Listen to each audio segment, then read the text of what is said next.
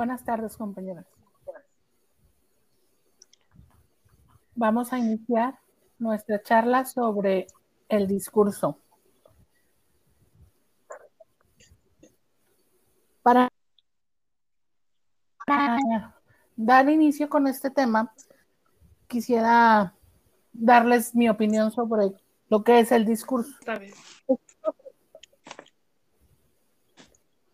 Es un proceso que surge del intercambio social, de la comunicación, del uso del lenguaje y de la interacción social.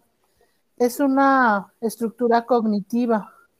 Este eh, puede ser con un lenguaje verbal o no verbal. En realidad el discurso es un todo, es la cognición, es estrategia, es interacción social, ya que a través de él podemos convencer a la gente. Eh, el discurso tiene que ver con la persona que lo está dando, este, quiere dar a conocer a, a las personas. Al respecto, Paloma.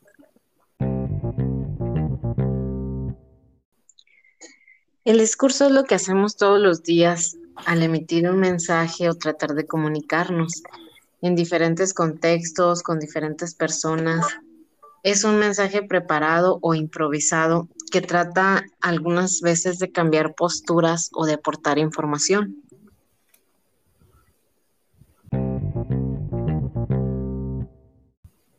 Entonces podemos decir también que el discurso tiene como objetivo lo que es persuadir, convencer o enseñar. ¿Qué opinas, Arturo, sobre este tema?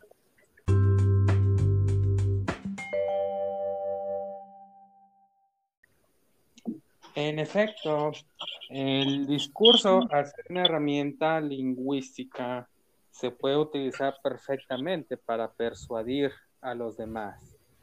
Si una persona tiene la habilidad de muy bien desarrollada del convencimiento mediante la palabra, esa va a ser una tarea muy, muy simple. Solamente que hay que tener cuidado porque si no se, si no se hace un análisis crítico al respecto, a veces pudiéramos llegar a confundir algo que está bien intencionado, que es incluso educativo, con algo que en verdad pueda tener un trasfondo manipulativo. Es una herramienta bastante eficaz para poder conseguir adeptos a una ideología y que ésta se vaya propagando cada vez más.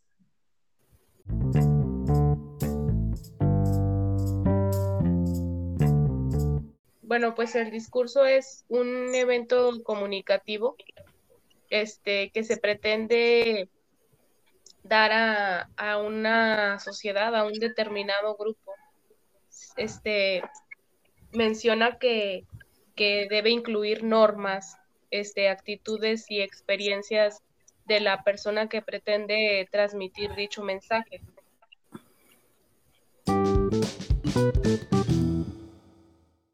El discurso por medio de las instituciones eh, conlleva un propósito casi siempre dominante, con fines en ocasiones educativos, persuasivos o reglamentarios, con relaciones de poder en el cual se pretende llevar a un grupo de personas a ciertas doctrinas.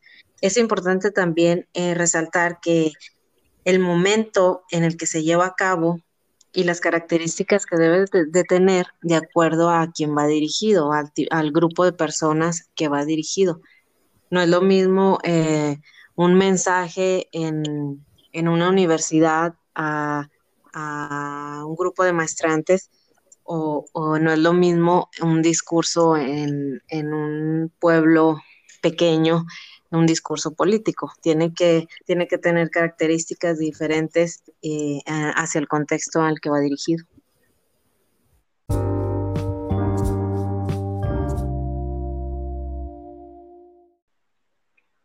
El discurso puede ser utilizado por las instituciones y podemos hablar de que las instituciones pueden ser la familia, la iglesia, el Estado o diferentes. ¿Qué opinas al respecto, Arturo?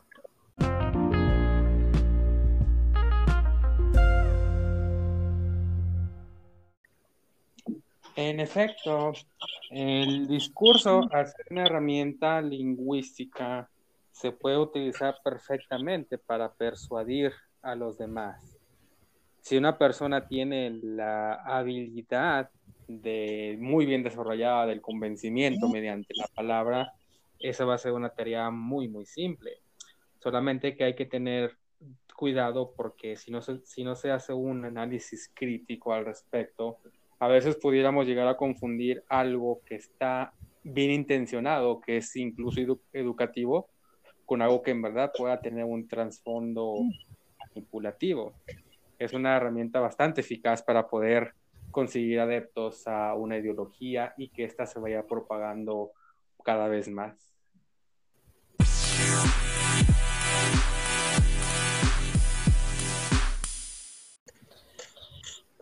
Liz, y tú mencionabas en alguna plática que sobre la jerarquía en, el poder, en el discurso, perdón. Eh, ¿Qué nos puedes decir al respecto? Sí, este es como dice mi compañero Arturo, de la jerarquía, que la persona que, que imparte el discurso tiene que tener un por, decir, pues una preparación.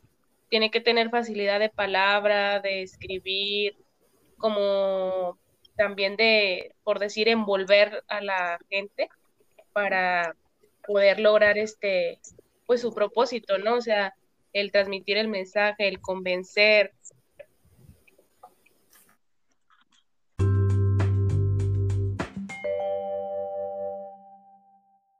que el poder de la palabra es inimaginable sobre la mente de la gente.